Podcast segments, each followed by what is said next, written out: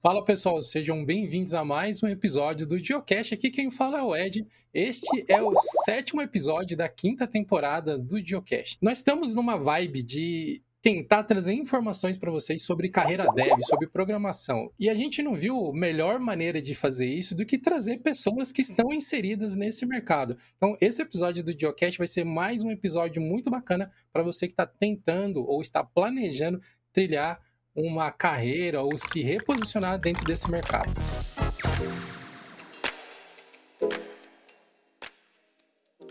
Esse episódio do Geocache conta com o apoio da Tribe, a escola de programação e tecnologia que tem como foco o seu sucesso. A Tribe criou uma página onde é possível consultar a mediana salarial de diversas carreiras de tecnologia aqui no Brasil. Além disso, nessa página você vai encontrar informações sobre o dia a dia de mais de 25 carreiras na área de tecnologia, vai saber quais são as skills mais requisitadas pelo mercado e como que você pode iniciar na carreira que você escolher. Se você tem interesse em entrar para o mercado de tecnologia, visite a Tribe e saiba como alcançar o sucesso nessa área. E para ajudar a gente a conversar sobre a, as, as peculiaridades de carreira dev, eu trouxe um, um, convidado super especial aqui do outro lado do mundo, praticamente do outro lado do mundo, mas para me ajudar a espremer todas as minúcias de conhecimento desse convidado, eu estou aqui também com meu parceiro de geocast, Jonathan Simeone. Salve pessoal, eu claramente estou com calor aqui assim, mas nosso convidado literalmente está do outro lado do mundo. Como vocês verão pela vestimenta dele. A gente está aqui hoje com o Marco Bruno, que é bastante reconhecida nas interwebs como programador. Ele tem diversos cursos já publicados também. Então, é um programador educador. Né? E esse foi um dos principais motivos que a gente decidiu de trazer ele aqui, de convidá-lo para falar com vocês que estão querendo se assim, inserir nessa carreira dev, porque Cara, nada melhor do que não apenas quem pratica, mas também quem ensina para compartilhar a real aí com quem quer se inserir nesse mercado. Então, Marco, seja muito bem-vindo ao Geocache. Muito obrigado pela sua presença. Obrigado pelo convite. Foi uma honra, né? Sou só um paga-pau do Gil. Acho que eu dou mais RT do que deveria nas coisas dele. Meu timeline acho que deve ter muita coisa do Gil. Toda vez que eu vejo, eu dou RT. Eu acho trabalho muito bem feito. Que não sabe você tá morando onde? Tô morando na Suécia, eu moro hoje na Suécia. Eu realmente estou dentro de casa, só que eu deixei a porta aberta para dar uma respirada. Tava uns dias fechados já. Tá com nevezinha lá do lado de fora, real assim. está nevando e está negativo a neve se mantém no chão de uma forma bem agradável. Imagina, a gente que agradece e, e, na realidade você está fazendo parte de uma progressão de conteúdo mais ou menos que a gente está criando uh, ah, para trazer para as pessoas meio que a real da vida de um programador de fato, né? E de criador de conteúdo barra, né? Que é o seu caso também. É, no episódio passado a gente recebeu algumas pessoas que trabalham na formação de desenvolvedores, o pessoal da Tribe, que tem uma escola de programação e tal. A gente também recebeu o pessoal da Remessa Online, que ajuda a fazer transferências internacionais e tudo mais. Então, deu para ter uma ideia de como é uh, trabalhar em uma empresa de tech. Eles contaram um pouco disso. Se você ainda não ouviu ou assistiu o episódio anterior, faça esse favor a você mesmo e confira lá depois. Eles também mencionaram como é o processo de formação de profissionais na área, mas o seu caso é um pouco diferente. Você já está atuando nesse mercado há um certo tempo, né? Quanto tempo faz já? Ah, faz um tempinho, foi mais de 10 anos já. Marco, eu queria que você se, se reapresentasse aí, falasse um pouco do seu trabalho para a galera que está aqui acompanhando o Geocache, e aí já, já emenda também falando como que é essa sua vivência de programador no exterior. Então, acho que eu sou muito mais um educador do que um desenvolvedor, e meu prazer está mais aí. Mas o que paga os boletos não é a educação, eu acho que é a programação. Então, apesar do meu maior prazer ser a ensinar e trocar conhecimento com pessoas, eu acredito que o que paga os boletos hoje, acredito não, né? De fato é trabalhar como deve, realmente manter as coisas. É, eu acho que dentro da, da programação o maior desafio para mim, assim, como como profissão, assim, que eu coloco até, até hoje, assim, é idiomas em geral, assim, é algo bem intenso para mim, assim. É muito engraçado. O inglês ainda é uma grande dificuldade para mim. Acho que já é uma boa introdução para a gente começar a entender um pouco sobre a minha pessoa. Vocês vão descobrir aí durante o decorrer que essa parte é, é crucial, assim, hoje em dia, e é um, é um, é um calo bem grande que eu tenho. Da última vez que a gente conversou, você tinha mencionado que tinha morado em Portugal também? Passei em Portugal, porque o plano foi assim, basicamente. A gente queria morar fora, E aí, na época, ali tava o Bolsonaro, tal, para ser eleito e tudo mais. Nem tinha sido eleito ainda. E a gente, eu gosto bastante de política, e aí a gente sabia que o Bolsonaro não tinha uma boa relação com a Europa já. Era um padrão dele dentro do dentro dele como como senador, eu acho que era senador ou deputado, eu acho que era senador mesmo, ou deputado, um dos dois. Ele já não tinha uma boa relação assim. Aí a gente ficou com medo de ele não criar uma boa relação como presidente e a gente perdeu o direito de a minha esposa tirar a cidadania portuguesa. O nosso medo era só esse, na verdade. Aí a gente adiantou antes de ele ser eleito, então a gente foi meio sem grana para Portugal. E aí eu fiquei meio que trabalhando, se matando, virando noites para fazer dinheiro e poder fazer dinheiro em, em real para convertir para euro. Vocês já sabem o caos que é isso. é, foi bem difícil, assim. E aí lá a gente ficou até sair a cidadania. Saiu a cidadania e minha esposa começou a procurar emprego. E nosso plano era para ir para Ilhas Maltas, é um país ali embaixo da ilha da Sicília, um país bem pequenininho, porque é o país mais barato que fala inglês que está na União Europeia. E aí a gente ia pra lá. Hum. Só que aí do nada ela abriu o LinkedIn lá e aí uma empresa da Suécia meio que chamou ela, assim, chama Viaplay. É uma empresa é, do que é concorrente com Netflix. É maior que o Netflix aqui nos países nórdicos, né? Em receita, esse tipo de coisa. Usuário acho que não, mas em receita é maior. É, eu realmente não tinha ouvido falar, deve ser uma coisa mais local ali da região é. mesmo. Eu acho que eles estão expandindo, acho que eles foram para os Países Baixos, sabe? Tipo, acho que está na Polônia, se eu não me engano. Posso estar confundindo, mas acho que está.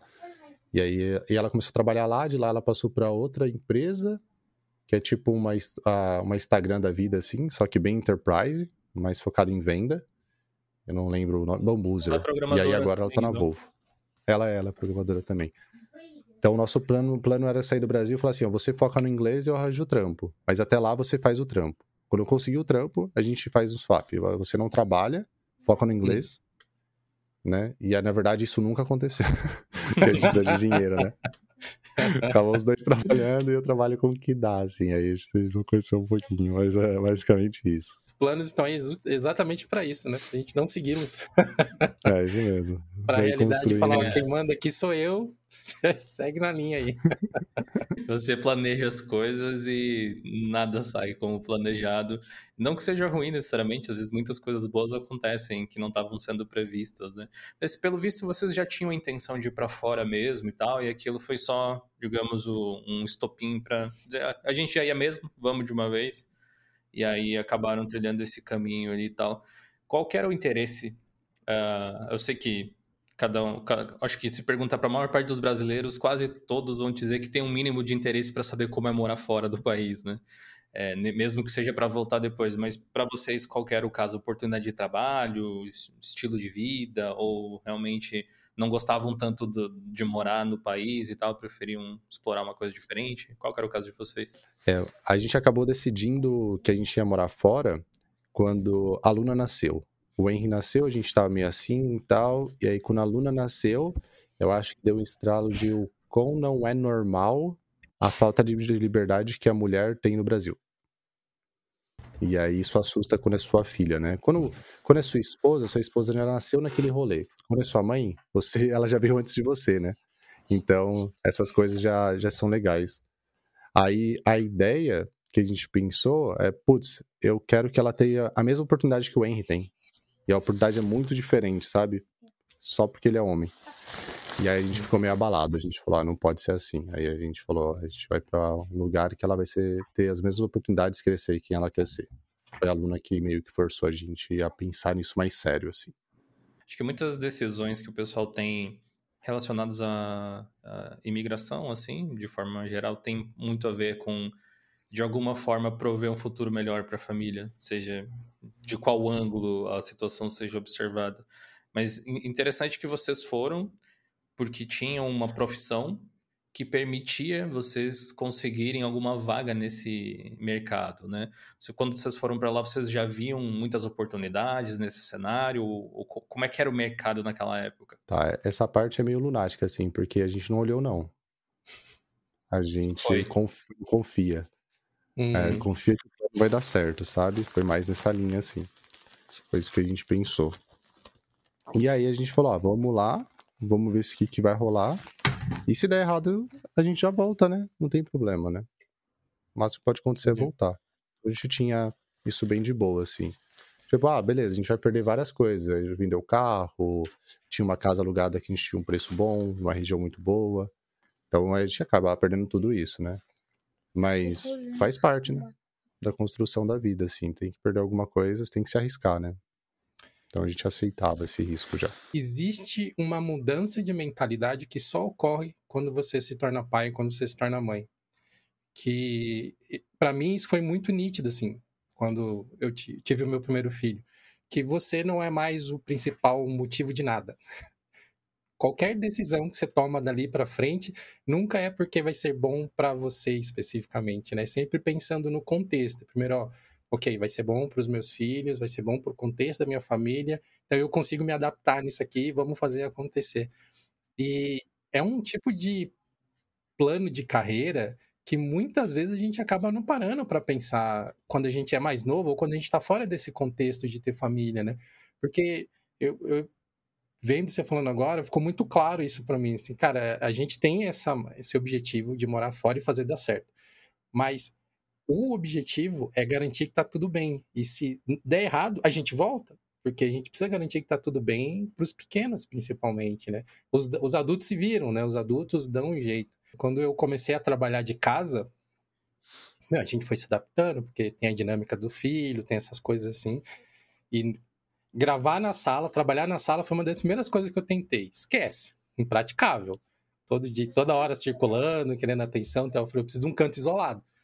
No quarto não dá, pelo mesmo motivo. Vão querer usar o quarto, pegar roupa e tal. Aí achei esse cantinho aqui para me enfiar e tem dado certo, na maioria das vezes. Né? Legal. E, e vendo o seu espaço aí, imagino que você acabou seguindo um caminho similar, né? Para poder se adaptar a ter esse ambiente de trabalho sem se privar do, do convívio com a família, né? É, essa é uma parte interessante. Eu sou um, acho que eu sou uma pessoa que é calma, que as pessoas falam, nossa, Marcos, você é muito calma, voz serena, uso sua live para dormir. Isso é muito comum, é, é real, assim. Parece muita gente na live. Se você faz live à noite, eu uso para dormir. E aí, é... eu não, eu, apesar de eu ser calmo, eu não gosto do silêncio. Eu gosto do caos, assim. Literalmente. Então, se eu me isolo, eu produzo menos do que quando eu tô na sala. Eu estou na sala mesmo, o estúdio é na sala sabe? Tem o Chroma tal, porque quando eu tô fazendo a live eu prefiro usar o Chroma, acho que deixa um ambiente mais profissional ali, né? Libera um pouco mais de espaço na tela. Mas é bizarro, assim, é realmente. Eu não quero um canto para mim. Eu, e é isso, é bem atípico mesmo. A maioria das pessoas querem, que nem você comentou mesmo. É de tipo, preciso do meu canto, preciso do meu espaço, preciso que não tenha interrupção. Eu lido muito hum. bem com as interrupções e tal. Levanto o tempo todo, não fico no computador, é muito raro ficar, tipo, uma hora codando de forma contínua. Isso nem existe. Que interessante, é porque eu sou o oposto completo desse tipo de situação. Eu realmente gosto de um local que eu possa ficar uh, meio que isolado e focado em alguma coisa, algum projeto que eu, que eu esteja fazendo assim. E eu, eu, eu tendo a ficar incomodado quando tenho interrupções assim, demais. É, especialmente se é alguma coisa que está dentro de um fluxo de pensamento e tal, acho que eu tenho dificuldade de voltar para o estado que eu estava antes, sabe? Mas é bem possível que tudo seja uma questão de prática. O próprio fato de você fazer live, né, para quem está assistindo ou ouvindo a gente e não sabe ainda, o Marco tem um, um, canal na Twitch muito bem sucedido, que a gente vai fazer um belo jabá daqui a pouco. é, que onde ele fala sobre programação, onde ele ensina muitas pessoas a trabalhar com desenvolvimento também, especialmente desenvolvimento web, de games também, né? Eu já vi você fazer algumas coisas. É, e, e, essa dinâmica, antes de você chegar, até eu estava conversando com o Ed sobre isso, é bem complicada para a maior parte das pessoas. Porque eu também fiz live por muitos anos, agora eu estou num, num hiato disso, dei uma parada e tal. Apesar de ser live de games, que era uma coisa diferente do que você fazia, eu fiz algumas lives voltadas a ensino, a educação, a coisas mais técnicas, a design ou shell script, ou alguma coisa desse tipo. E eu conseguia fazer, mas eu percebia que eu tinha dificuldade em focar em duas coisas ao mesmo tempo. No chat, responder as pessoas, agradecer os subs ou alguma coisa assim. E, ao mesmo tempo, progredir com o meu trabalho de uma forma eficiente. Tem alguma, algum segredo para isso ou você simplesmente lida com essa situação de uma forma diferente? Porque, como o Ed falou, parece que você consegue fazer tudo muito bem, as coisas vão progredindo e tal. Você acha que tem algum, algum segredo por trás do seu, do seu método de trabalhar? Eu, eu acho que o segredo está no sentimento mesmo. Eu acredito bastante que a relação da emoção com o que você faz é muito grande. Então você falou aí, né, de uma coisa, tipo, não ver o trabalho progredir, de repente gera uma frustração. Eu acho que aí é só mudar meio que o ponto de vista. Na live, o trabalho progredir é tipo você se comunicar, né? Não é você terminar. Então, se eu tô fazendo alguma coisa, alguém vem e pergunta alguma coisa, eu tiro aquela dúvida, para mim já é gratificante aquele momento. Então, aquele momento é o ápice da live, não é, o, é, não é tipo chegar no final da live e eu terminei o que eu tinha planejado, até mesmo porque eu não planejo. Então, já não me gera a frustração de não ter feito. Se eu tenho que fazer algo mesmo, aí eu não faço em live, eu tipo faço fora. Porque senão a minha expectativa não vai ser atingida. Porque você não tem controle a live, né? Uhum. Muitas vezes vem uma pessoa que eu vejo que tá precisando de uma coisa e ela não sabe nem buscar, sabe? E aí eu fico bem triste pela pessoa não conseguir e tal. E as pessoas no chat também não sabem, é, gera uma frustração bem grande e tal. E aí eu, ou a pessoa que sabe não tá, não tá disponível ali no chat no momento. Então eu paro mesmo o que eu tô fazendo e respondo. E aí eu saio da minha linha de raciocínio e muitas vezes esse retorno aí, esse back, fica bem difícil. Né? ele, eu pago caro por isso. Pago alguns minutos, muitas vezes horas. Né? Então, é lidar com essa frustração, acho que é o segredo. O segredo não é você responder as pessoas, conseguir parecer multithread, porque na verdade a gente sabe que multithread não existe, né? no fim das contas. Ou se tivesse duas pessoas, talvez existisse, mas eu sou uma só. E aí, essa, essa sensação de multithread, na verdade, também gera o outro efeito, que é o efeito de luz, né? Que eu chamo de efeito de apagar a luz sem, sem você pensar, quando você sai do cômodo. Agradecer o follow é isso. Quando eu tô codando, obrigado pelo follow, fulano, eu volto. Tipo, eu apaguei a luz, sabe, do cômodo. Virou automático. Algumas coisas vão virando automático com a prática. Mas o resto é muito mais relação sentimental. Tem um ponto que é interessante, que eu lembrei de uma coisa que eu precisava fazer e eu quis fazer em live, que é gravar curso. Aí é possível. Aí é bem viável e é mais evolutivo, a coisa é muito mais gostosa. Você falou desse ponto, eu lembrei. Eu gravei um curso inteiro, tem mais de 157 vídeos, eu acho. Acho que passou, acho que é 157 ou 167. Tô falando porque eu não lembro certo, mas é bastante, sabe? E todos foram feitos em live, sem exceção. E a versão não editada ficou realmente boa e a versão editada ficou melhor ainda. Né? Então é algo bizarro. E aí o que eu fiz foi fazer pequenas pausas. Então cada vídeo dura no máximo 15 minutos. Então, uma, uma coisa de 15 minutos, eu paro, eu não olho o chat nesses 15 minutos. Então, eu começo a gravação no OBS com a live aberta, paro a gravação, aí na hora que eu paro, que aqueles 15 minutos, eu falo, e aí, chat, alguma dúvida? Isso foi muito bom, porque o curso foi construído com as dúvidas que estavam no chat, que é provavelmente as dúvidas que as pessoas teriam quando, que teriam quando estivesse assistindo o Void, o vídeo. Uhum. Então ficou mais completo o curso. Tipo, ah, você tá com essa dúvida. Aí eu tirava porque era uma dúvida muito pontual. Aí eu vi que era uma dúvida, putz, isso aqui era pra estar tá na explicação, vacilei. Deixa eu fazer outro vídeo, complementando esse vídeo. Então eu ia lá e fazia outro vídeo. Aí ficava um vídeo de dois minutos explicando uma coisa muito pontual. Então ficou bem. Eu lembro de completo. ter algumas aulas numa época que você estava fazendo isso e tal. Eu peguei um pouco dessa dinâmica que você tinha aplicado e acho que ficou muito legal, na verdade. Eu, eu gosto dessa ideia que você aplicou. A gente já fez isso algumas vezes também, de a gente criar os cursos, por exemplo, cursos que vão ser fornecidos para os membros do canal depois, tipo, vendidos dessa forma, né, para a galera que apoia, mas que foram gravados ao vivo, então é grátis para todo mundo que estava ali, sabe? Podia só chegar e assistir. É, enfim, acho que é uma forma bacana de produzir, porque dá oportunidade para quem está engajado ali, para quem realmente quer, é o famoso quem quer acha tempo. Então, se uma pessoa quer aprender, ela vai estar tá te acompanhando ali ao vivo, se ela não pode pagar depois. E depois você paga pelo material curado, trabalhado, porque teve uma outra montanha de trabalho em cima. E é uma forma também de te ajudar a se manter depois, né? Como é que você entrou nesse universo dos cursos? É uma parte importante da sua renda hoje em dia? Como é que você trabalha essa questão? Já foi uma parte da renda bem importante é, dos cursos. Eu entrei porque eu entrei na Kaelon, na verdade, que era uma escola presencial que existia. Hoje ela não existe mais. Ela, ela foi praticamente engolida pela Lura e pela pandemia. Né? A Lura é, foi fundada pela mesma empresa, chama, é chamada Kaelon. Antes chamava Grupo Kaelon, hoje não chama mais Grupo Kaelon, chama Grupo Alura, que é Casa do Código e outras coisas. Desculpa uhum. do Ed de graça, né, eles não me pagam para isso. Apenas faz parte da minha carreira. Imagina, eles, é... fazem um trabalho muito legal mesmo. É. Eu gosto dos donos, gosto da, da ideia, assim. E tem algum, algumas coisas que eu sou contra, mas acho que toda empresa tem algumas coisas que não agrada e tudo bem. É, acho que isso é uma vida de uma empresa. Não tem que te agradar 100%. Mas é, foi uma parte muito importante da minha carreira. Porque numa empresa de educação, independente de qual seja, até mesmo se a gente pegar pior, tá? Eu acredito que você tem uma oportunidade de ser pago para aprender. E isso é muito.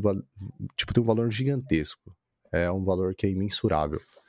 Então, esse, essa paixão que eu peguei, peguei daí, né? De eu poder ensinar ali na sala de aula tal. Eu ficava oito horas ensinando, é, com uma interrupção ali de. Na verdade, eram nove horas, né? E interrupção de uma hora, que era a hora do almoço. E eu gostava muito de dar aula, tanto que eu era instrutor que dava mais aula na Kaelo desde o primeiro ano que eu entrei, sabe? Cheguei no primeiro ano, instrutor que mais deu aula. Segundo ano, instrutor que mais deu aula. E assim foi indo. Na verdade, não, eu perdia para um instrutor de Brasília, porque só existia ele em Brasília. Tipo, não dava pra passar ele porque não tinha quantidade de aula pra eu dar, sabe? Era. Ele dava ele aula. Certo assim. ele, então. É, certo ele. É, de todas as unidades eu ficava, assim. Na unidade de São Paulo, que era a unidade que tinha mais curso, eu era o instrutor que dava, dava aula, assim. E eu fazia questão de dar aula mesmo, viajava muito. Criei um curso de UX lá do, praticamente do zero, assim. Escrevi a apostila inteira. Foram experiências muito boas. E aí foi onde eu desenvolvi a minha melhor skill, acredito eu, que é poder de aprender muito rápido. E quando eu falo aprender assim, eu não falo, tipo, ah, me fala aí, faz um. Ah, você pode fazer um jogo na Unity? Aí eu vou lá e faço um jogo. Não quer dizer que eu aprendi. Quer dizer que eu consigo fazer um jogo. Para mim, a definição de aprender é a sua capacidade de transmitir a informação que você está fazendo. Essa é a minha definição. Então, nessa definição, eu ganhei uma velocidade muito boa nesses quatro anos e meio que eu fiquei na Kaelon. Eu consegui aprender qualquer coisa no nível técnico, né? Tô falando de programação, né? É, se eu decidir que eu quero, eu vou conseguir aprender e vou conseguir ensinar para alguém, transmitir essa informação, assim, do jeito, ok, do jeito que eu falo, beleza, tá bom aqui. Assim. É uma skill fantástica e muito necessária, né? Porque uma das coisas que a gente encontra muito hoje são profissionais que têm um, um amplo domínio da, das ferramentas, independente de quais sejam as ferramentas que eles utilizam, mas muitas vezes tem uma dificuldade didática gigantesca. Elas não conseguem transmitir aquele conhecimento técnico em forma de ensinamento para outras pessoas. E principalmente no ambiente de empresas, no ambiente mais corporativo, muitas vezes isso gera desgaste com quem está chegando. Porque, pô, quem está chegando normalmente está com a. Cara, eu quero aprender, quero aprender. E, e para um sênior que já não tem muita paciência ou que não desenvolveu essa skill de, de, de ser um educador também, a pessoa fica meio, oh, que boring, meu, de novo, que chato essa pergunta e tal. Quando devia ser o contrário, né? Quanto mais ele ensinar, menos a pessoa vai perguntar, né? Tipo, é, foca logo em fazer esse júnior, essa pessoa que está chegando agora, é, ampliar o nível de conhecimento dela, que ela vai parar de te perguntar e vai, te come vai começar a te ajudar, na verdade, trazer outros conhecimentos. Né? Tem uma coisa interessante para quem não gosta de ensinar, é que é, o ato de ensinar é bem egoísta, na real. Ele não é tão altruísta que as pessoas colocam, nossa, você é altruísta, você ensina as outras pessoas. Não. Porque no fim das contas, quando eu ensino, eu, eu já tive esse estralo várias vezes, tá? Nos quatro anos e meio de aula que eu dei na Kaela, inclusive nas lives. Eu tô ensinando uma parada, eu juro pra vocês, é muito estranho. Que aí você fala assim, ah, eu entendi agora. Eu não sabia isso. Eu tava falando, e aí você fala, ai, caraca, é por isso. E aí dá. Mano, é uma sensação muito estranha, mas é, você só vai ter se você se colocar nessa posição de querer ensinar o tempo todo.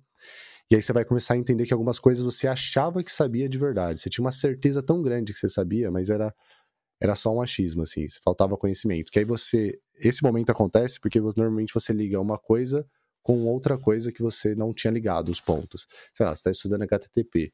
E aí você definiu que o header tal, e aí você sabe como funciona a cookie, o header tal, e em algum momento você fala, peraí, o cookie é um header? Eu não tinha percebido, tá ligado? Aí você fala, ah, então é assim que ele fala para gravar no, no, tipo, realmente lá no navegador, e, então é assim que, e aí você, putz, caraca, entendi, velho.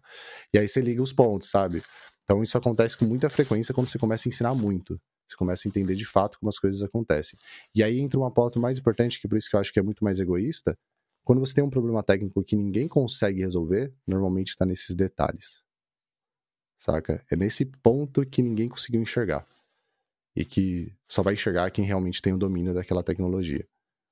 Então, por isso que eu acho que quando você ensina, é a sua definição de que realmente eu tenho o poder do saber, aqui eu realmente sei esse rolê. É a capacidade de, de abstração, talvez, que vem da, da repetição, né? Do compartilhamento e também do feedback, né? Porque muitas vezes eu, eu já passei por isso em diversos cursos assim que eu participei, em algumas, alguns cursos que eu dei também em empresas, de às vezes a pessoa que está ali para aprender, na cabeça dela ela está fazendo uma pergunta que é totalmente idiota, mas para gente que a gente já tem uma bagagem ali, a gente já tentou fazer as coisas, às vezes era o era o bit que faltava essa sua pergunta para fazer uma outra ligação aqui dentro e puf, completou o conhecimento. Agora sim, é, é, esse, essa sensação que você está tendo, né? Sei lá, tipo, a gente talvez pode comparar com uma epifaniazinha, uma mini epifania, né? De você, ok, fiz a ligação que faltava e agora eu consigo dar uma explicação muito melhor, muito mais profunda, porque o feedback ajudou a complementar esse conhecimento que eu já tinha. Né? Posso dizer que hoje eu ainda tento ensinar coisas de uma forma um pouco diferente, mas eu efetivamente trabalhei como professor por alguns anos é, de, de vários cursos é, técnicos e coisas assim relacionados à, à, informática, vamos dizer. Que ia desde hardware até a parte operacional simples do computador, de ensinar a senhorinha a acessar o Facebook, sabe? Coisas assim. E é, é muito. Eu acho que uma das experiências que eu mais guardo com carinho da minha vida é poder ensinar crianças e idosos a usar o computador. Porque você pensa assim, não tem como eu não saber mais do que eles, sabe? Você pode até entrar nessa, nessa pira que é um pouco meio elitista, até. É, é, claro, crianças não têm essa experiência, idosos, eles estão só querendo falar com os netos, com os parentes, com os filhos, sei lá. E dá para se surpreender, na época eu era bem jovem, então quando a gente é jovem, a gente é mais babaca ainda nessas, nessas coisas, a gente realmente acha que sabe tudo, é, especialmente ali na, no final da adolescência e tal. E é uma lição de humildade gigantesca que todo mundo deveria passar em algum momento na vida, eu acredito. Você poder ensinar alguém que não sabe coisas que você considera básicas, assim. Para você perceber que na realidade talvez você não saiba tanto quanto você sabe, exatamente como o Marco falou. É, as dificuldades que as pessoas tinham, o ponto de vista delas em relação à tecnologia, mostram, me mostraram especificamente que eu simplesmente tinha aprendido uma nuance daquilo. As pessoas encaram a, o, o, uso do computador de formas bem diferentes, especialmente entre jovens e idosos na, naquela época, assim, que eram pessoas que já tinham é, nascido ali com o celular, praticamente, os jovens especialmente, e os mais idosos estavam querendo entrar nesse universo para não perder o bonde, não se sentirem deslocados da sociedade de alguma forma, assim e tal. E uh, as perguntas que eles faziam eram tão simples, muitas vezes, de ser respondidas, que você nunca nem tinha pensado numa resposta. É tipo, por que que para desinstalar um aplicativo eu tenho que clicar nele e segurar? Uma coisa assim, e daí vai aparecer o botãozinho. E aí você vai explicar qual que é a lógica por trás da utilização, coisas que é meio que um second nature para gente que vive o mundo de tecnologia, você nem questiona mais. A sua intuição de uso de outras tecnologias faz com que tudo pareça funcionar simplesmente. Mas para quem nunca teve contato com isso, é um negócio completamente diferente. Educação é uma das coisas mais satisfatórias, eu diria, que, que existem. Do ponto de vista de egoísmo, até tem muita gente que leva essa palavra como uma coisa um pouco negativa, mas não necessariamente, né? Eu acho que o próprio a, própria o, o, egoísmo, digamos assim, que você tem para se melhorar, para querer avançar, para querer se destacar no mercado, tem consequências muito positivas, desde que você não atropele as pessoas no processo, óbvio. Né? Mas você pode é, trazer esse motivacional de você sempre querer se lapidar, sempre querer ser melhor e criar um monte de coisas paralelas a isso, às vezes até sem querer, que podem favorecer um monte de gente. Eu, você já faz live há um bom tempo também, mas não sei se foi o seu caso, até você pode até comentar. Muita gente comenta a respeito de fazer live que começou para tentar diminuir a timidez ou porque era, não, não se comunicava tão bem e queria se forçar a, a trabalhar esse skill um pouco mais. E no processo de melhorar esse aspecto, acabou ensinando um monte de gente, ou divertindo um monte de gente simplesmente, né? Como é que foi para você? Você sempre falou muito bem, essa, essa bagagem de professor imagino que ajude também, né? Eu não falava tão bem, eu falava muito mais rápido, desde quando eu comecei na área de educação, e mas eu nunca tive problema para falar. É, eu vim de uma família que bullying era tipo um pré-requisito. Beleza? Tipo, é, é, é, essa é a definição da minha família. acho que é a melhor coisa que define.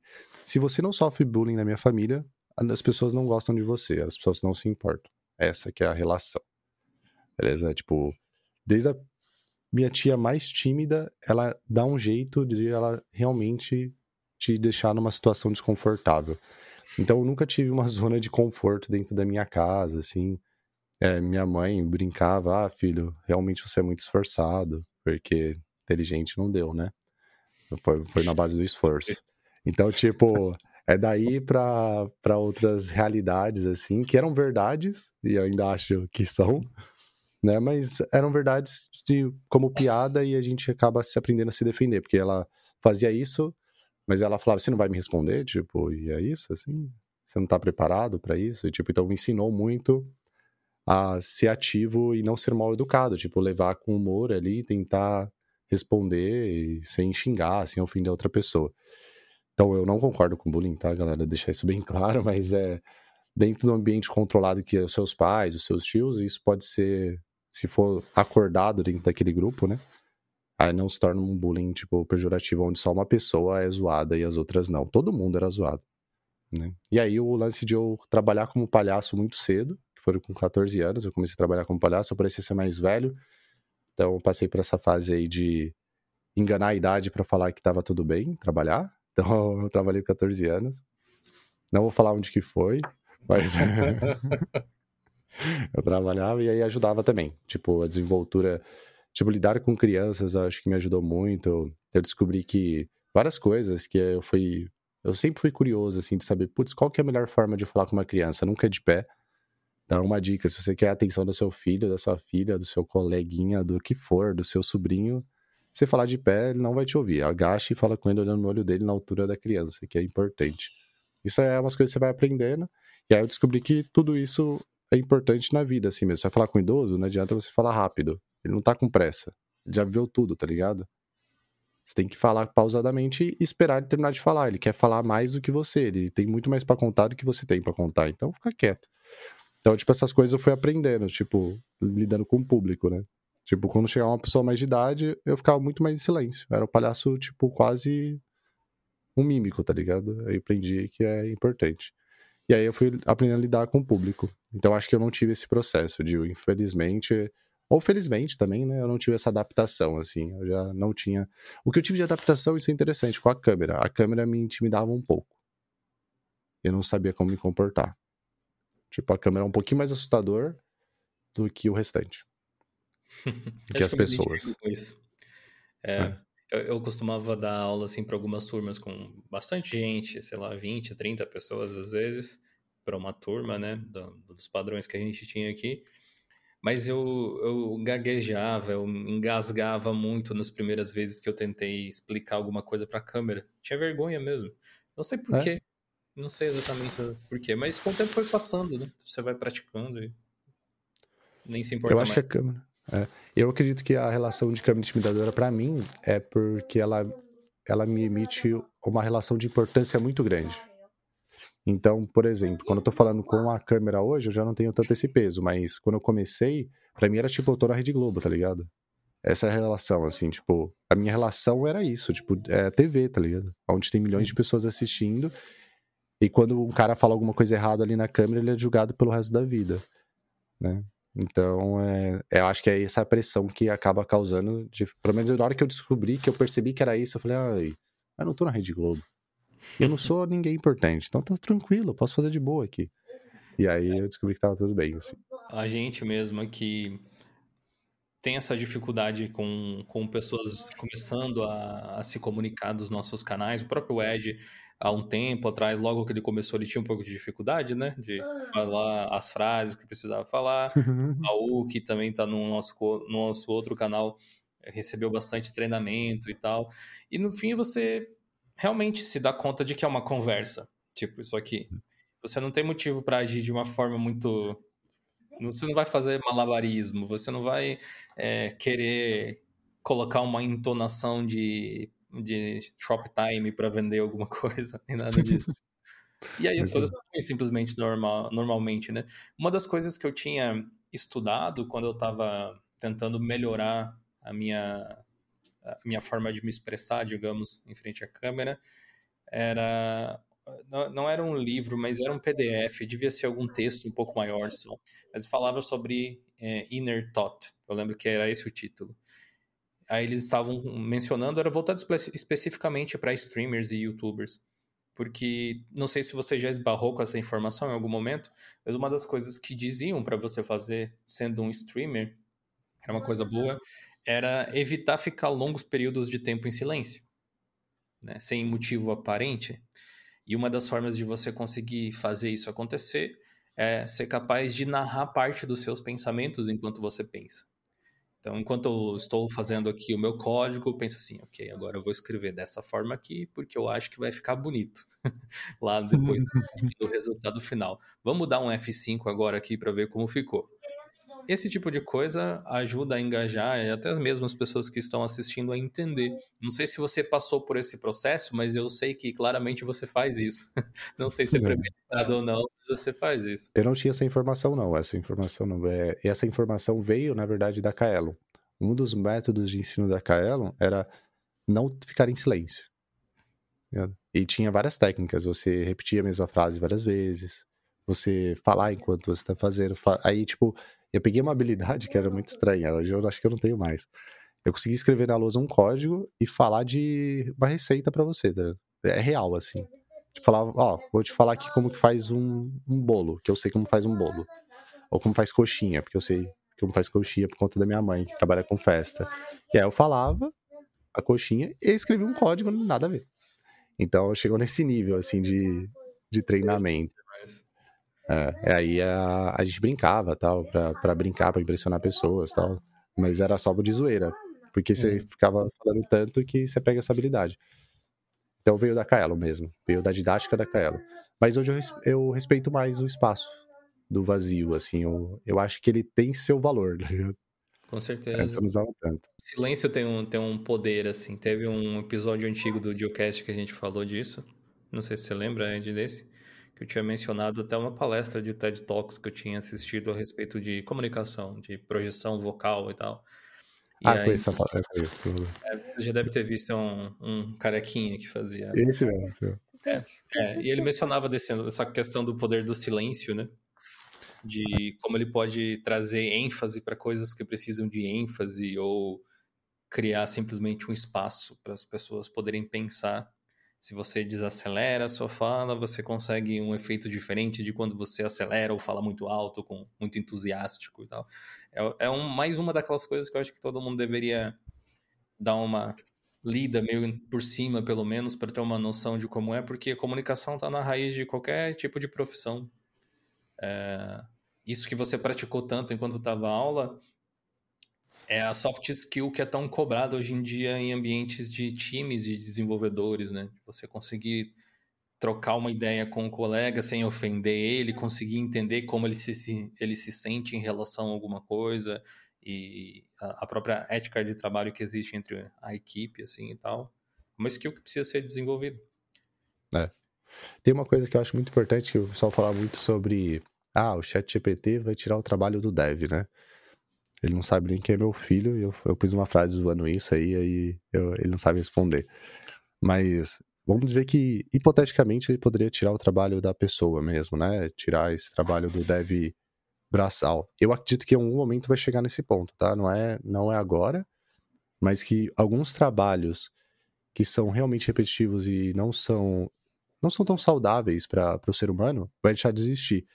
E aí uma coisa que eu acho que não dá para substituir o ser humano é esse lance de comunicação, tá ligado? De expressão, de dependência humana. A gente é uma espécie que depende de estar em grupo. Mesmo as pessoas mais egoístas ou que não conseguem tanto de um grupo, chega na cidade ou tá no psicólogo e o psicólogo fala, ó, você precisa ter amigos, tá ligado? Você precisa você precisa. A, a, gente, como espécie, não dá para viver sozinho. Sozinho a gente morre, é um fato, já tem estudos disso, né? Então, eu, se eu fosse recomendar uma skill pro futuro, é aprenda idiomas, aprenda a aprender idiomas, que é uma coisa que eu tô aprendendo agora. É, tipo, independente de qual área você vai trabalhar, e é o que o Gil falou, comunicação. São duas coisas que, independente da área que você trabalhe, ela pode morrer a sua área, você vai continuar usando isso pro resto da vida. Esse episódio do Geocast só é possível graças aos nossos apoiadores.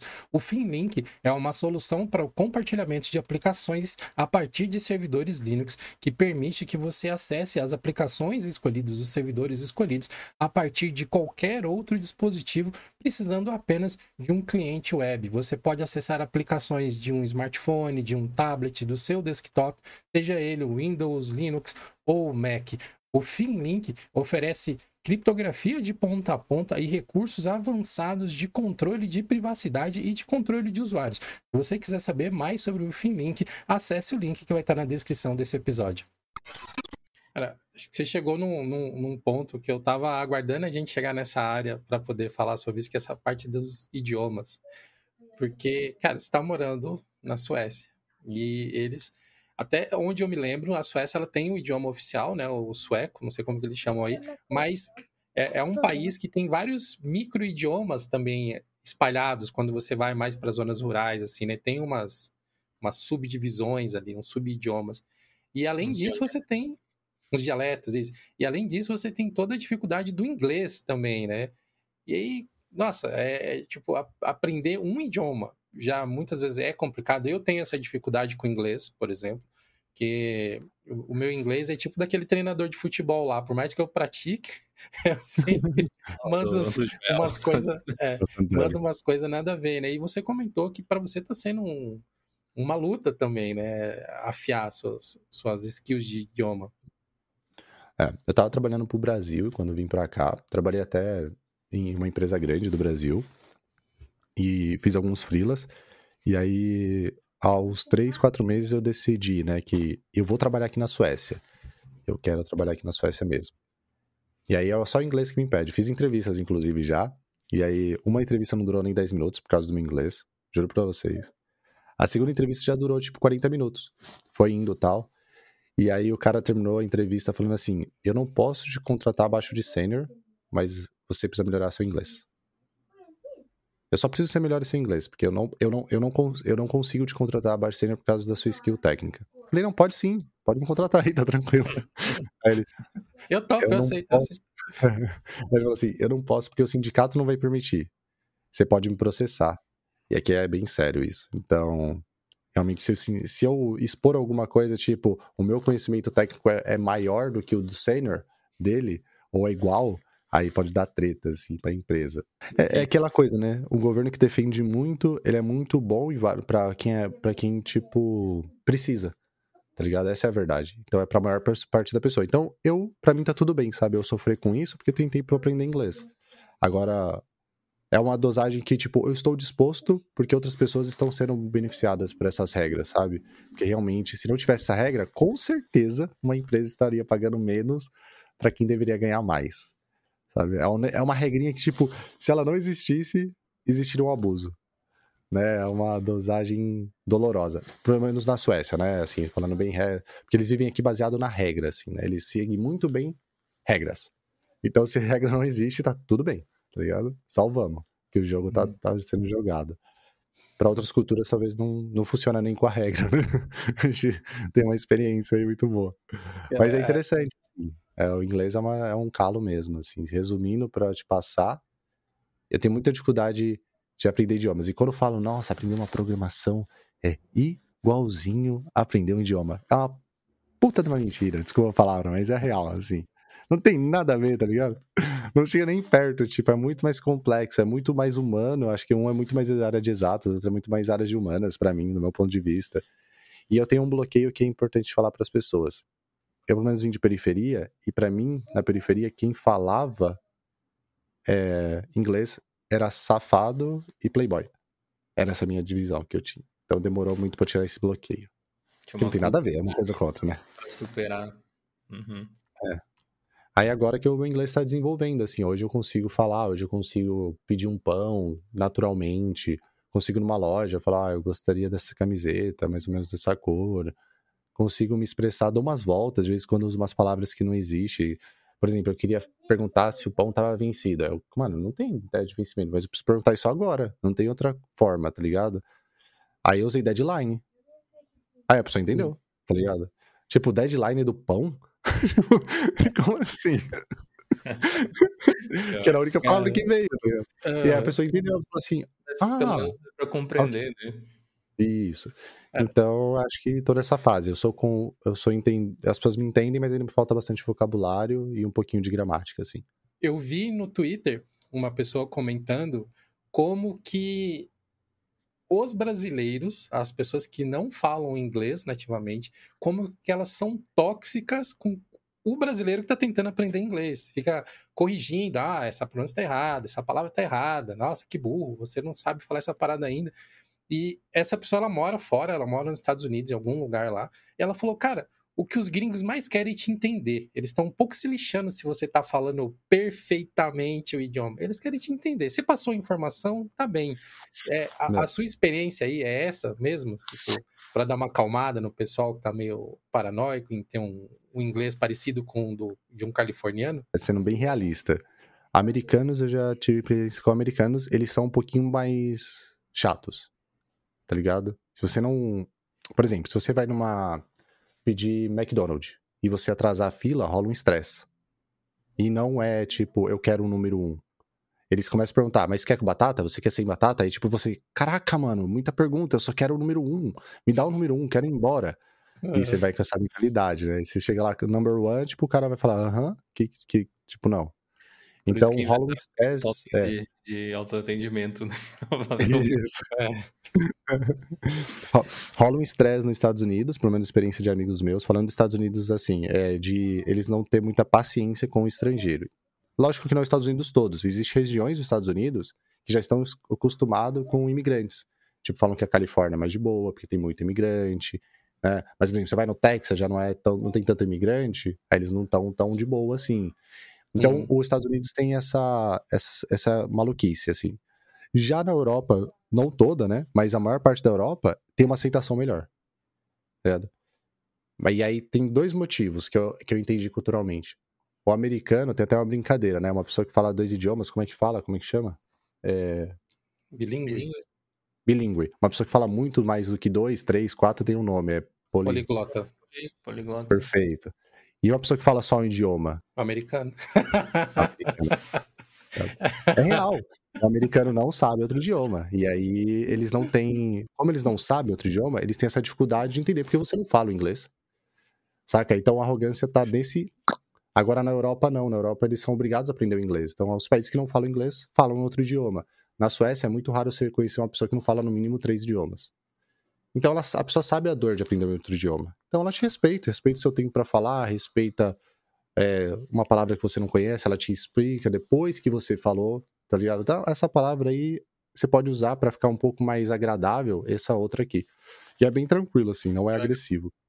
Entendeu? Então depende para onde você vai. Você tem que entender para onde você está se colocando. Se você quer morar no Texas, de repente você tem que saber o inglês mais pesado, se esse é o seu sonho, né?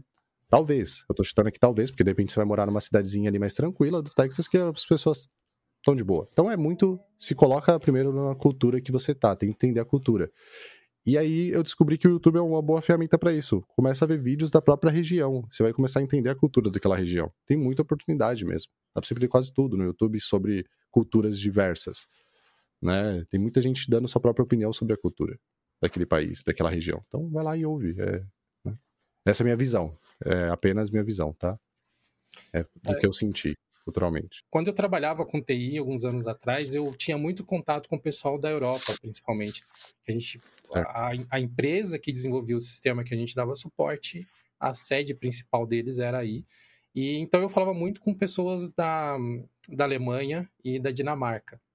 E às vezes era muito engraçado, assim, porque se hoje eu não falo inglês, há 10 anos atrás eu falava menos ainda.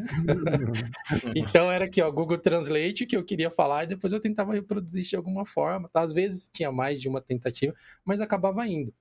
E, e, e eu sempre tive essa, essa experiência de que com os alemães era mais difícil, porque os alemães eles são mais regradinhos, assim, tipo, esse negócio de timing para eles, é você tá comendo o tempo deles sem passar a informação, é uma coisa que eles se estressavam mais rápido do que os dinamarqueses, por exemplo. Mas acho que isso acaba sendo um, uma barreira para qualquer lugar, né? Mesmo a gente aqui conversando entre nós, se a gente começar a enrolar muito na, na transmissão da informação, vai rolar um, um estresse, né? Tipo, ó, meu tempo não tá sendo tão bem aproveitado quanto poderia. É, essa é uma relação boa. O tempo não é tão importante quanto parece. Esse é um mal do brasileiro, tá? É, o brasileiro corre demais porque não valoriza o tempo que tem. Eu aprendi isso vindo pra Suécia. Porque você não vê sueco correndo. Tá ligado? É muito raro. É, é real, assim, tipo, você não vê. Você vê raramente um sueco, um sueco correndo para pegar o ônibus atrasado. Saca? Mas é por quê? Porque rola um lance assim. Se eu tenho que chegar no horário, eu saio antes. O brasileiro não. Ele quer fazer a lavar a louça, fazer o bagulho todo e vai sair em cima da hora e vai correr e vai. Não, dá tempo de eu correr pra pegar o ônibus. Pra quê, tá ligado? Aí o tempo todo correndo. Eu entendo a relação, porque a gente tem vários, vários problemas, né, relacionados a isso, o dinheiro, a inflação e tudo isso vai perturbando, né? A falta de segurança. Mas um dos maiores poderes que eu aprendi morando fora, e isso eu gostaria. Acho que eu passei um pouco com meus pais até um pouco disso. É que a relação do tempo não é tão importante mesmo. Relaxa, tá ligado? Tipo, eu falo isso na live, chega a gente fala assim, eu preciso conseguir um trampo em três meses. Eu pergunto por quê? Porque eu não aguento mais trabalhar no, seu, no, no trampo que eu tô. Aí eu pergunto, mas você tá quanto tempo? Dez anos. Se você ficar mais um, será que dói mesmo? Se aprender esse negócio de direitos, colocar no mercado de trabalho e mudar sua vida? Porque em três meses, brother, não vai dar. Já pode desistir, pega suas coisas e sente e desiste, porque raramente as pessoas conseguem. Não, um amigo meu conseguiu. Tá, seu amigo é uma exceção e ele teve um fator de sorte ainda para se recolocar no mercado e tudo mais. Então, na moral, dê tempo a você e continua trabalhando. Tipo, vai ser mais saudável para você, você vai aproveitar mais sua família, você vai, você vai deixar de ficar uma hora com seu filho para você conseguir depois, tá ligado? Reaproveitar essa uma hora que não vai existir. Tipo, não existe o, a recuperação do sono, tá ligado? Você não dormiu, você tem menos tempo de vida. É um fato. Então você tá matando seu, sua vida, tá ligado? Então escolhe, escolhe muito bem como você trata o seu tempo. Então essa relação de tempo hoje eu tenho muito clara. Antes eu não tinha, tá? Eu era a pessoa que chegava atrasada em tudo, não tinha como fazer. Sim. Hoje eu escolho mesmo, assim, tipo, os rolês que eu quero usar Quando meu tempo. Vocês imigraram pra, pra Europa, você tinha que idade, mais ou menos? Fazem quatro anos, ah, não muda muito da minha idade atual. Eu acho que eu tô com. Eu sempre erro a minha idade, tá? Eu acho que eu tô com 34, acho que eu tinha 30. sempre erro a minha idade por um ano, mas acho que é isso. O pessoal que, que entrou e tá saindo de faculdade ali entre 18 e 20, 22, 23 anos, até os 25, eu diria, que você se encontra num momento muito de autoafirmação, de ter a sensação de que você, no mínimo, tá mirando para ser o alguém que você desejava ser no futuro. E, e, é exatamente aí que as pessoas costumam se atrapalhar e se atropelar, exatamente como você falou, por querer tentar fazer tudo ao mesmo tempo, por querer render mais, por querer, sabe? Enfim, é aquela cultura. É uma coisa que a gente importou dos Estados Unidos, eu acho, na cultura brasileira até. Essa coisa do hustle, de eu preciso estar tá fazendo, correndo, produzindo, explodindo a mente, coisas assim. E depois de um tempo, você percebe que desacelerar é que te faz ser produtivo na realidade, né? Que faz você, é, ou melhor, trabalhar com foco é o que faz você ser produtivo e não a quantidade de horas a mais que você está fazendo para mostrar que você está sempre no agito, sempre fazendo alguma coisa. Planejamento faz com que você não precise passar sua vida correndo. É igual você falou, você sai, se precisa pegar o ônibus, sai antes. Essa mudança cultural para a Europa é uma coisa que eu gostaria de viver ainda. É uma das coisas assim que está no meu, nos meus planos de longo prazo, morar um tempo fora para ver como seria. Já tive a feliz oportunidade de visitar alguns países assim, e realmente a impressão que eu tenho é essa de que o pessoal vive mais devagar. Começavam a trabalhar, sei lá, às nove da manhã, e aí parava meio-dia, ou dez da manhã parava meio-dia. E, e, isso em grandes metrópoles, tipo Paris e coisas assim, que é uma coisa que você não consegue imaginar. Aí você é. vai ver o que estava aberto 24 horas lá. Em Paris, por exemplo, era o McDonald's. E justamente vem com a cultura totalmente diferente. Né? E as coisas fecham, e é muito engraçado, elas fecham mesmo. Tipo, você tá dentro da loja, as coisas fecham. Não são que nem os britânicos, eu passei na Escócia e eu assustei, tá? O ônibus passa exatamente no horário. Aqui não tem muito isso. Ele atrasa 10 minutos, atrasa 5. Eu tinha pensado muito em termos de idade ultimamente, né? Porque a minha idade está avançando. e avançando na idade, eu começo a pensar em realmente como aproveitar melhor o, o, tempo que eu tenho, né? Porque ninguém sabe o tempo que tem exatamente. mas esses momentos que a gente vem aproveitando, que a gente vem desfrutando, eu venho pensando em como aproveitar da melhor maneira. Quanto mais eu penso, mais me parece a solução óbvia ser desacelerar. Porque fazendo menos coisas ao mesmo tempo, eu consigo fazer melhor as coisas. E provavelmente até ser mais produtivo, de outra visão, né? Produtivo no sentido de você entregar bem o que você está fazendo, seja o que for. Um minuto de qualidade com seu filho, um momento de qualidade com a sua família, ou um trabalho, quando for o momento do trabalho. Mas fazer. estar 100% presente na coisa que você está fazendo. E aí depois estar 100% presente na próxima, e 100% presente na próxima, e assim sucessivamente. E para quem tá vendo de fora, que ainda não. ainda tá nessa vibe de demônio da Tasmânia, sabe? O Taz, assim, tá girando, não sei o quê. E parece uma anomalia, né? Fala, cara, mas. Nossa, por que que você tá assim? E quando na verdade é o contrário, né, meu? Você devia parar de ser o demônio da Tasmânia. Você não, não precisa estar tá tão agitado assim 100% do tempo. É, tem uma definição que eu gosto bastante, que é assim, ó. Vocês veem seus pais com frequência? Não sei se alguém tem um pai falecido, me desculpa. Ou uma pessoa muito próxima.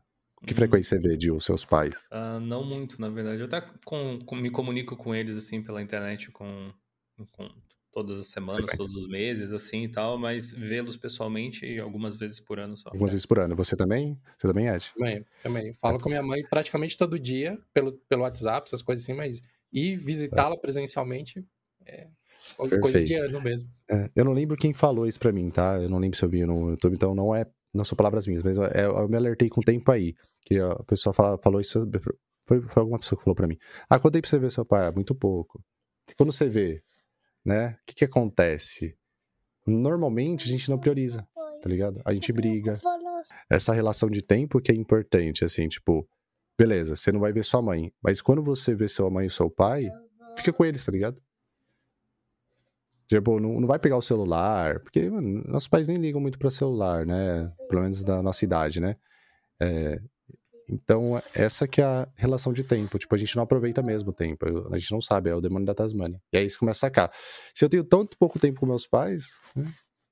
tipo, e aí ah, o pensamento que a pessoa falou assim: se você vê só ele uma vez por ano, quanto que você vai ver num ano? Ah, cinco vezes.